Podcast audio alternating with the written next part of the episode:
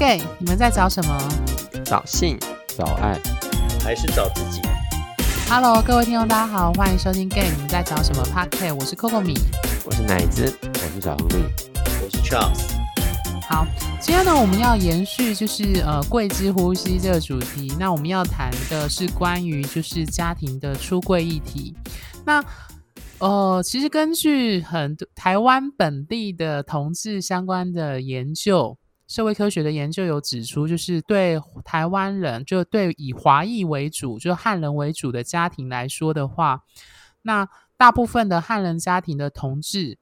呃，他面临的最大的出柜议题，可能比较不是职场，比较不是朋友，也不是学校，而是跟父母亲，也就是家庭内的出柜议题。那我相信，呃，虽然说跟家庭内的出柜议题，或许比较不是跟呃男同志圈的圈内文化，或者是呃亲密关系。嗯，其实亲密关系还是会有关啦。如果你们未来伴侣关系要走得更远，或者是甚至要进入同婚的话，那可是不管怎么说，就像我们上一集提到的，就是同志一凡人，或者是同志终究是一个人，我们还是必须跟我们的其他的异性恋的人的朋友、家人做连接的话，那势必我们的父母亲应该大部分人父母应该都是异性恋啦。对，那我们就势必还是要去面对跟父母出柜，呃。我们自己本身是同志这件事，所以我今天的节目的标题是列为“亲爱的爸妈，我是同志”。那这个 slogan 呢，是源自于就是同志咨询热线，呃，好几年前出的关于就是出柜的这个议题。那如果各位听众想要去找这方面更多的书籍的话，也会推荐大家可以找热线的这本书来看。好，那首先我就要先问奶子，就是你自己跟父母亲出柜的经历或者是过程是什么样子？嗯，我出柜那个过程，其实坦白说，我是被出柜了，因为我当时其实还没有想要，就是直接跟我家人说。那那个情况下，就是嗯，因为我之前早年是参加那个同志咨询热线的一些活动，这样。那那因为知道，就是在街上我们会对于一些同志的平权啊，或是一些活动，就是去声援。那那个时候呢，其实基本上虽然我人是参加活动，但是我我有尽量就是希望说，哎，大家先不要拍到我这样子。那后来。因为有一些照片，就是就是可能被大家 tag 或者是放它放在那个脸书上面。那一开始想说应该还好，脸书因为我父母也不会用脸书，所以基本上你是不会看到。但可是呢，我家人呢的兄弟姐妹就其中有一个人就是会用脸书，那他就有看到。可我想说，哎，看到应该也还好。那那个时候呢，其实我记得我印象很深刻哦。那天好像一个小小的游行或是一个一个活动结束回家之后呢，半夜十二点，我爸就打电话来找我。那我想说，哎，我爸是一个很早睡的人哦，要住乡下，大概就是九点十点就睡了吧。半夜十二点，我爸还不睡，肯定有什么大事。那我爸就打来，就说，他就说，哎，他说你到底是不是 gay？跟我讲。我说，啊，你怎么这么晚还没有那个那个是发生什么事情？然后后来我就。我就我就跟他说，呃，其实其实就是就是没有啦，就温水煮青蛙，说不是不是，我没有跟那没有关系啊，就是没什么事情这样。他就说，诶，我觉得很问你很奇怪，我直接问你是或不是，那你干嘛跟我讲这么多？然后然后呢，我就呃就跟他说，好，我就是同志这样子。然后我爸就整个很生气，那甚至他也很愤怒。所以这个这他们就是已经知道我身份了。可是我想说，他们怎么会知道？那后来才知道是我兄弟姐妹就是跟我。爸妈说的这样，那他们我妈甚至还在背地里一直哭这样子，所以就那就是我当时就是一个出柜过程，算是被出柜，可是我的心理上其实是有一种呃，有一种我还没有准备好，那这件事就跑出来了，所以那时候我们其实三个人面对一个很大的冲突，嗯嗯，那我想问是因为认识你这么久，感觉目前你父母好像对这议题是相对来说比较。接受的状态吗？目前你父母亲现在对于你的同志身份，呃，目前是相对接受的。嗯，怎么样的差别啊？就跟那个时候刚出柜到现在，有没有经历过什么有趣的变化，或者是父母亲会主动提到你的同志身份？呃，后来的原因是我想想看，就是嗯，他们。后来其实过了那段时间，一个冲突发生之后，其实我就会，嗯，人家常说就是一个我们常听到就是父呃儿子儿女出柜了，父母就入柜了。那那个时候他们就变成一种，因为他们可能对于我过去的我，呃，他们可能还有一些想象，例如说结婚，或甚至我家人蛮特别的，他们甚至对我有一种出家的想象，所以 对那时候他们很信宗教嘛，佛教这件事，他们对一直觉得说。呃，可能我未来会有这个姻缘，这样，因为我跟我我的兄弟姐妹中，我也是比较呃，跟他们能够讨论这件事情的人，在宗教上面，那那他们就会觉得有这样的想象，好，所以当我出柜这件事情的时候，他们就是就是说，天哪，我儿子不吃鲍鱼，然后也不是吃斋念佛，他现在喜欢吃屌，不是，就是。当然不是这种想法啦，这是我自己讲的。就他们就会就会觉得说，原来他对于自己孩子的那个所预想的未来，跟那个呃自己认识的那个孩子是完全不同的一个人。就当我出轨了之后，所以因此我觉得父母面临的是一个很大的失落。所以那时候他的面临的失落，其实。因为因为我已经不是他期待的样子了，坦白说，我也没有办法给他他们的期待，所以，嗯，因此那个时候，我我记得，呃，我妈就是用一种我要认识你啊，所以我就每天都要找你吃饭啊，每天都找你聊天啊，每天都去找你，就是有一种我觉得是有种勒索式的方式，就是就是限制我的生活这样，所以那那个时候，我觉得我可能没有办法再给他们太多的资讯，即便我给他们一些同志相关的书籍，甚至是我买这本书给他们看。那后来呢？我就是决定，就是我去那时候在高雄嘛，决定去台南，然后一年就这边工作。那我觉得一个距离的拉长，会让彼此的关系不会这么紧绷，所以后来慢慢慢慢的，呃，就比较好一点。那当然跟我那时候我前男友也有关系，因为我前男友其实跟我家人非常的要好，因为在我出轨之前。呃，我们家人就认识他了，就把他当朋友看待。所以其实，呃，他后来我前男友跟我家人很熟，所以出柜之后，我们还是有一起，就是一起聚会，那也会打破我家人对同志的刻板印象。嗯，了解。那你觉得，你目前你爸跟你妈在接受你同志这件事情上，他你觉得他有到完全接受吗？如果说，或者是如果没有完全的话，是到什么样的程度？嗯，我我完全我觉得应该没有到百分之百啦。应该说，我觉得很难，就是因为毕竟父母理论上来说，他们并没有跟我们出柜，他是同志的话，那基本上就把我们当异性人来看。那所以他们可能很难，就是说百分之百认同孩子这个部分。可是我觉得他们已经很高比例了。一点是，呃，其实我们中有发生一件事，就是。呃，我那时候刚跟我前男友分手的时候，呃，那时候就是因为我很多东西都都在我前男友那边，我们都是买成双成对的，像玩偶啊这种东西。那我们分手之后就是各分开一只嘛，所以那时候我记得刚分手不久，那呃，我妈还去去，因为那时候我刚分手之前是住在中部，这样中南部嘉义啦，然后后来我爸妈还跟我一起，我我我妈还有我哥一起去嘉义帮我把东西搬回来。那后来呢？呃，我妈就把那个就是玩偶分开剩一个嘛，她帮我拿去洗，然后洗一洗之后就晾在我们家就是的草地上。那呃，有一天她洗完，她洗完之后呢，隔天发现，哎，那玩偶都不见了。她想说，哎，怎么这么神奇，怎么都不见？就是我爸把那玩偶拿去丢掉。然后那时候我妈就很紧张打给我，那时候在上班，然后我就想说，发怎么会发生这种事情？我还没有。想到说我一次要失去这么多东西，这样，所以我就跟我妈说，如果可以的话，就是可不可以，就是帮我找回来这样子。然后，然后我爸就打来就说，这东西就是你就是要忘掉就对了，你为什么还要留那个东西这样子？然后后来，呃，我父母就做一个让我非常的，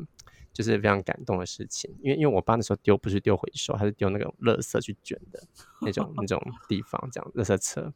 那呃，后来他们两个就跑去了。因为那时候在上班，没有办法出去，所以他们两个就跑去了那个乐色场，然后就手就是用那种塑胶的那个那个布，就是就塑胶那种手套戴着，然后在那个乐色场里面翻找哇三只娃娃这样子。那等我下班的时候，就想说叫他们不要忙，我就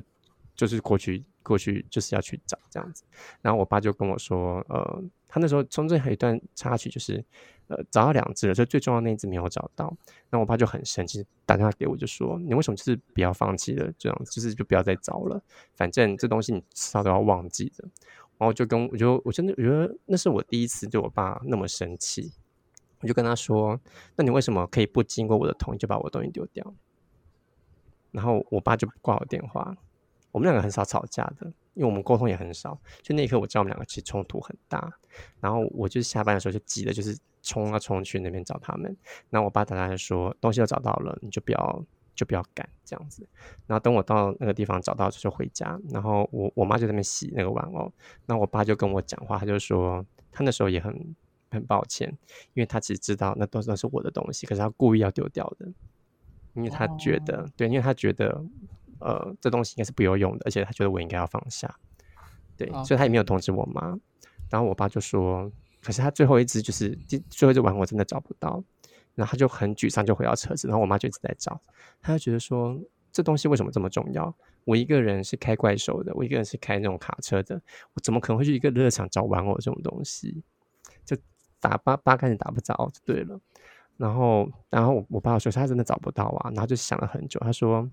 他想到说，呃，可是他觉得不重要，可是他儿子觉得很重要。那他到底要不要觉得重要？他身为我的父亲，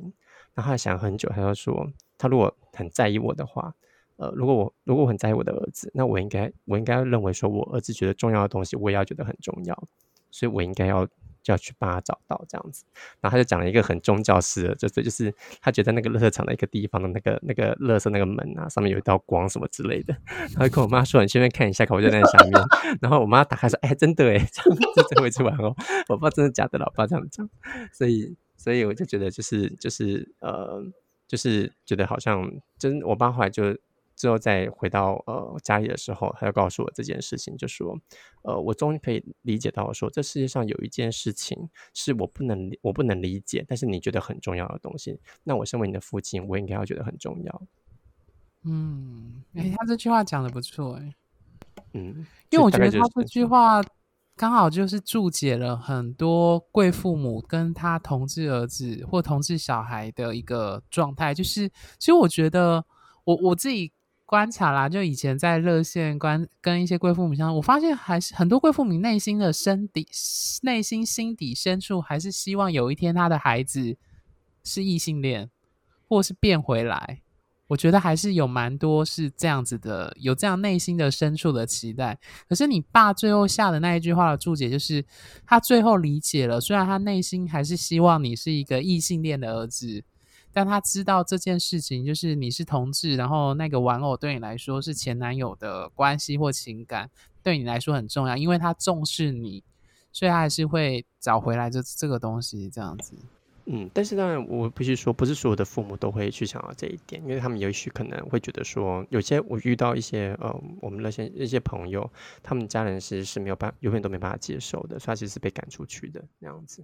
所以，嗯，我有当然有遇到过说，因为很多有些父母可能他会认为他自己是孩子，而且那是他这孩子应该要是异性恋，可是见他孩子不是异性恋的时候，事实上会有背叛他们或什么的，其实这都有。但是我是我觉得是刚好比较幸运了，在在我父母他们其实会对这件事情，呃，会去思考，他们也会认为说现在的民风开始跟过去不一样了。嗯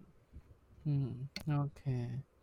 好，那。我觉得，哎，那我很好奇，另外一件事情是，你有跟家族出柜吗？因为我们一般讲的出柜，家庭的出柜，大部分都是最亲的，通常都是父亲跟母亲啦。那还有自己的兄弟姐妹这样子。那奶子本身有跟父亲或者是母亲那边的，比如说阿姨啊、姑姑啊、舅舅什么的，有出柜吗？嗯，我自己这一边的话，呃，我跟。呃，表姐有出轨，然后还有就是还有堂妹有有出轨这样子。那呃，应该说我我母亲的同一辈，呃，其实没有，或我父亲同一辈也没有。那个原因是他们好像，呃，他们好像在这件事情，因为因为其实不是我测试，是我父母他们自己去测试。像讲很好玩哦，像我妈测试的方法就是，因为我。我婶婶就是婶婶是什么？就是我爸爸弟弟的老婆嘛，就他们那一边的，那他们就会常出游这样子。然后，然后我婶婶讲也是很好玩的，就是他就是跟我妈说，因为因为其实我家就是我跟我哥啦。那那我那婶婶就就跟我妈说，哎，那你你的大儿子有没有女朋友？我妈说，哦，有啊，有女朋友啊。他说啊，小儿子嘞？我妈说，哎，没有啊，怎么了？然后婶婶就说，哦，安内哦。啊，我跟你讲啦，哦，那个哈、小朋友哈、如果以做过去啊，很爱喝牛奶啊，那牛奶很多那种激素啊，所以哦，那个很爱喝牛奶的话，那个长大现象都会改变哦。这是我一个 医生就跟我讲的。然后我妈就说：“哦哦，我不知道啊，就听一听。”就我妈私底下跟我跟我跟我这边当笑话讲，我妈就说：“我妈我妈讲的，她我我原句还原。”我妈讲一句她就说：“哎，我跟你讲哦，有时候哈、那个哈、呃，那个 有时候哈、无知哈、也是一种，也是也是也是一种那，就是这讲好难听。我们要说啊，有时候那种无知哈、也是会障碍别人的、我说怎么说？因为因为我妈就说，你看呢、我哈、两个孩子啊。大儿子最爱喝牛奶啊，你就最不爱。我说对，我很不爱喝。她说对啊，啊婶婶在讲这个，结果发现他根本就大儿子不是 gay，小儿子才是 gay。啊哈，对，那我父亲的话是那时候公投的时候，他因为很喜欢爬山，所以他跟他他的那个三友还有他的亲戚讲，就是公投的时候要投给同志这样子。然后我那时候还蛮感，对我是蛮蛮感感动动的。然后那时候我嗯爸的说法就是说，哎呀，每个人因为他支持民进，哎，这可以讲吗？他是绿哎，色，可以，他是绿色的，所以 所以他就非常支持，然后就也跟大家说一定要去投这个绿色的证件，这样。那呃，我我我其实听到他没有在我面前讲，可是是我事后他跟我说的，那我就还蛮感动的。甚至我而且我刚刚去爬山的时候，我有听到他在说服别人，所以我的我父亲其实私底下是跟我说，他说呃，我很我会支持是你们去公投的时候，我一定会投投你们这样子。那我可以知道为什么你们这件事是很重要的。啊，那时候是已已经出轨后了，对。那嗯，我我既然我就讲，我就再多讲一下好了。就是那我哥哥这一边的话呢，后来我因为那时候我刚刚前面不是说我哥把我出轨嘛，那其实后来我哥哥其实我知道他帮我出轨之后，我有去跟他确认这件事情。然后我哥也很可爱，他那时候就受到了那种新闻媒体的渲染，就说什么同志如果可以结婚的话，会压迫异性恋的婚姻，就什么双亲会改，就是父母会改成双亲一、双亲二啊，然后还有什么小孩子就会是会就是收养的人权利会受到异性恋会受到压迫这样，所以我哥是用这个东西说，那时候他没办法接受同志结婚的时候会压迫他自己异性恋的权利，然后所以我就跟他说，拜托你赶快结婚好不好？我就巴不得你赶快结婚生个小孩，这样，嗯。嗯，哇，听起来真的，我觉得听你描述到后面，你的父母亲已经某种程度上变成你的助力，就是至少在家庭这家族这件事情上，他是支持的，对吧？听起来，呃，现在来说算是支持的，但是，呃，我我我必须要说，他们他们还是在一个旧思维里面。你说支持，但他们也不会正面谈这件事情。就是我父母是不会跟你说，这样讲一个很明显的，呃，我跟他说，哦，我现在跟我男朋友就是常常见面呐、啊，我男朋友也会来我们家，就是来我台北家这样子。那我妈就说，哦，你朋友哦。我说，嗯，好，OK，哦，好，就是他没办法说出男朋友三个字。了解，对，嗯。就他还是有他在那时候传统之下他的观念，那他只是因为今天他的孩子是同志，而他经过他自己的过程之后，他选择去接受、去理解，可但是并不代表他真的对这个同志身份是完全的认同哦，他只认同他自己孩子去喜欢男性。因为他因为孩子是男性，喜欢男性，好，他只就到这里，但对对同志的多少了解，我觉得，嗯，并不一定是，一定是他完全接受，嗯我觉得，所以听起来真正的关键是因为你是他儿子，他爱你，或他重视你，所以他才，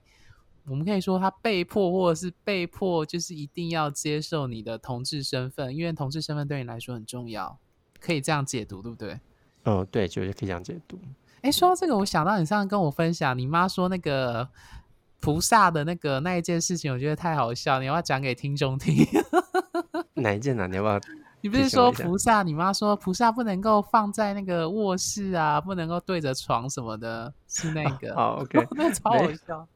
没有啦，就是因为因为我们家宗教就是他们两个都很虔诚嘛，我父母是有受戒疤的那一种，所以是非常虔诚的佛教徒。那所以呃，因为我就是搬上台北之后，就是跟我妈说，哎，我也想要有一尊就是佛像，就小佛像放在我们家这样子。因为我自己偶尔还是会念念经啊，或者是呃会书写一下，然后呃就会如果有个小像会不错。然后我妈就说好，那我帮你准备，因为这是她擅长的事情，她就准备啊佛像啊什么香啊一堆就帮我弄好一小包。然后就是那时候就她说好，我就回高雄之后把她一整包带上台北，然后就放在我房间。那我妈就说。他就是他会打他给就跟我叮嘱一下，他说：“哎，你知道吗？在佛像前面是不可以脱衣服的哦。”我说：“哎，都放房间了，不能脱怎么办？”他说：“不行，你就是他可以开合啊，你就把盖起来就好了。”我说：“哦，好啊，没差，我知道啦。”我妈说：“啊，你在那个佛像前面，你不可以就是穿短裤哦，干嘛干嘛的？”我说：“那他永远都不要打开好了。”他说：“他说不行啊。”他说：“好了，那你要自己注意，要尊重，因为是佛，就是你看到那个像就如心中生佛这样。”我说：“好，我知道了。”我说：“好，那没事，我要挂了。”我妈说：“对对对啊。”我说：“怎么样？”他说。我跟你讲哦，你们要干那种事情的时候，一定不能把佛像打开哦，知不知道？拜拜，你挂掉。我笑。这就是他们对于这件，就是他们比较传统，那他们有他们自己的信仰，所以在这件事情上，他们知道虽然儿子是同志，可是你知道这件事情，其实我觉得哦，虽然他们不希望我这么做，可是我可以理解到说，OK，他他接受我有性欲啦，就是，对。笑死，笑的有点好笑。就妈妈好像早就已经知道那件事情了，只是他要放在最后再讲。他其实最想讲的，其实那一件事。我觉得他最想讲是讲那个吧，他不是要讲什么脱衣服穿短裤吧？对，因为没办法，他就是你要拿，你知道你要拿红布把佛像盖起来。你可以用像像那个神龛那个可以这样哭盖起来，那怎么样？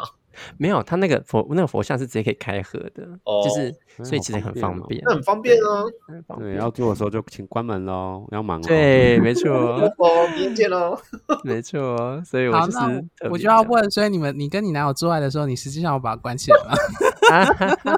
我就常常跟我妈说，就常常跟我妈说，因为我妈都很在意这种礼数，所以你知道，我我我我家人就是他们会初一十五会做早课，是那种大供哦。就是就是摆水果大供，然后他们大供上面是要穿袈裟的哦。嗯嗯，对，所以他们很在意。然后就跟他说，就跟我妈说，他就他就批评我嘛，说什么穿短裤或穿无袖啊，这样去拜是不行的。我就跟他说，拜托佛，你没看那个佛像都袒胸露乳了，你在矜持什么？对啊，真的啊，是真的啊，我知道是。对啊，可是所以你就知道我的观念，所以你说有没有呢？嗯哼，没 有关。一定没有关，在我心中他已经合上了。我心中已经合上，我还是很尊重他的，我还是会礼拜，好不好？OK，好，谢谢奶子今天很精彩的分享。我我那时候其实上周我跟三位伙伴讨论到，我们就想要说，其实讨论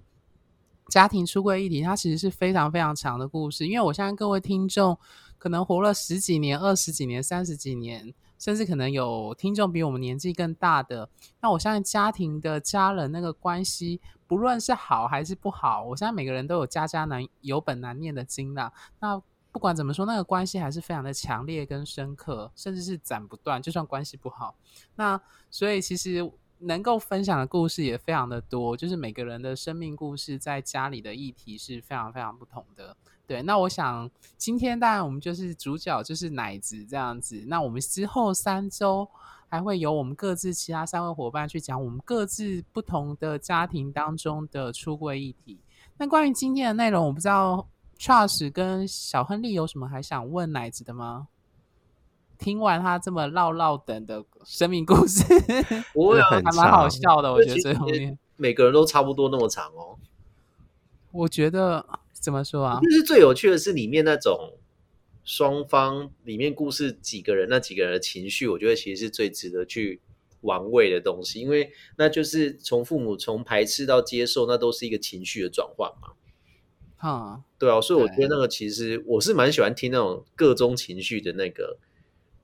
变化这样，变化，我觉得那是蛮有趣的。其实那就是，所以你就会发觉说，其实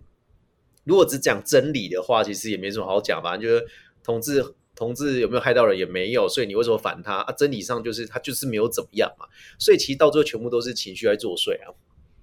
嗯，对啊所以，我一直觉得，我觉得很有趣。我们这几集，我在想，出柜这几集，应该就这一集是最某种程度上最真实。就是我所谓最真实，就是因为你在家人面前的那个关系跟故事是无法隐瞒的。嗯最温馨你的。父母亲从小看你到大这样子，然后就算你今天说你是男同志，也不会一夕之间变成另外一个人，你只是把某一个部分，你父母从来没有告知父母的那个部分告诉他，但是哦他们还是从小看你长到大，所以他某一方面来说，我们说同志亦凡人，对你终究还是人，但是只是你今天选择打开柜子，把这个讯息告诉你的父母，让父母补齐了 Charles 说的可能是最后一块拼图，对他儿子有更深刻的了解，这样子。嗯，对啊，就是觉得呃，打通任督二脉。嗯对，真的有某个最关键的打通任督二脉。原来你之前会这样，是因为这样哦。哦，原来你们这样吵架是这样子哦。哦，对，不过不过我觉得我跟我家人其实中一开始其实冲突是还蛮大的、哦，就虽然我们我们刚刚讲起来好像没什么，可其实当我出柜那一天，就是我爸半夜打来的那天的时候，他生气之后，隔一天我就是冲回去乡下找他们。你知道那天其实我在乡下就坐车回去的时候，我都感觉那个回家的路真的很漫长，因为你知道我正坐车的眼眼泪都在掉，因为就是他们很生气嘛，然后我也很难过，就是我原来我不是他们要的那个样子，或甚至是说以前可能一些种种的小小的测试，他们好像感觉可以接受的那个情绪是不对的，因为可能他们那时候并不知道我真的就是同志，他们可能觉得哦没差没关系啊，喜欢谁都可以啊，但是真的到那个事事情发生的时候，他们其实是很大的冲突，然后我们面对面的时候，其实我妈是整个很生气，然后我爸是，我妈是很难过哭，我爸是非常生气。那我还记得那天冲突的第一天，呃，我们讲到一半的时候，亲戚要家来我们家来访，然后我我爸妈第一个反应就是就叫我上去躲起来，但不是要我下面跟跟亲戚互动，他是要我躲起来。就是好像变成你不是奶子了这样子。对，就是说，就是他们会觉得好像我不是他们的孩子，我是一个羞于见人的人，这样，在真的当下了，嗯。所以虽然后面有很多的时候，很多事情就是慢慢慢慢的缓和，可是其实刚开始冲突其实也是很大的。嗯，那冲突的这段时间到到你出柜的，还有冲突这段时间加起来大概有多长的时间？嗯，我大概至少有两年哦，一到两年，嗯因为我那时候就是一旦出柜之后的不久的一两个月，我就搬我就搬去台南工作了。那我在台南工作大概一年多一点，所以其实那段时间基本上我没有什么跟家人太多互动。那当然中间他们有打电话来跟我吵，是真的有吵哦，是吵架那一种吵。那呃，可是因为我们在远方，所以我就觉得好像也没有关系。是讲讲完话之后，虽然两方都很生气，可是其实就是冷战，就一两个礼拜不联络，也会开始就是偶尔还是会传点讯息这样子，就报平安。所以我觉得大概那时候我花了大概一到两年的时间，嗯。不过我我我觉得中间也是很，因为我自己，因为坦白说，我已经算是资源蛮充足的人了，因为我背后还有热线那些朋友，嗯支持。嗯我记得我刚出柜的时候，我是去南班那边，就是 开会，然后大哭，然后跟大家聊哦天。对啊，哦对，对，然后还有就是几个朋友薛飞啊，他们几个都听我在讲出柜的事情，这样去记得啊、嗯什么什么的。所以那时候其实其实我我已经算相对是有资源的人了，嗯，那就很更难想象，就其他如果没有资源的话，那他们其实会会这条路上会蛮辛苦，很闷呢。嗯。对，当然，孩子有资要要有资源，其实父母也也会需要有资源，因为他们有时候其实会比孩子更害怕。嗯，所以我们这时候就要一个工商一下，就是如果各位 听众有 家庭上的就是同志出柜，就是关于跟父母出柜的疑问跟焦虑，呃，因为我们有三，我们四位主持人当中有三位伙伴都是热线出来的，不否认啦，就可以公开讲。我们这那 podcast 的热线对有赞助哦，所以不要以为我们是哎，没有没有没有赞助，并没有赞助，只是我们自己以前是在热线训练。那我觉得，如果你们真的需要一个资源或管道，不论是你父母亲要找贵父母，嗯。或者是你自己本身要跟准备，或者是正面临跟父母或跟家里出柜的议题，就欢迎大家都有 Google 都有智慧型手机，就搜寻同志咨询热线，然后就找 出柜，绝对找得到。也有很多很多相关的资源，跟那边有很多父母就是支持自己孩子。对，对，然后也有也有专线电话可以询问这样嗯子嗯。对，好，那我们今天的节目大概时间就到这个地方。那我们下周还会由其他伙伴再分享我们各自就是出柜时家家有本难念的经这个部分。那今天节目就到这边，各位拜拜。拜拜拜拜。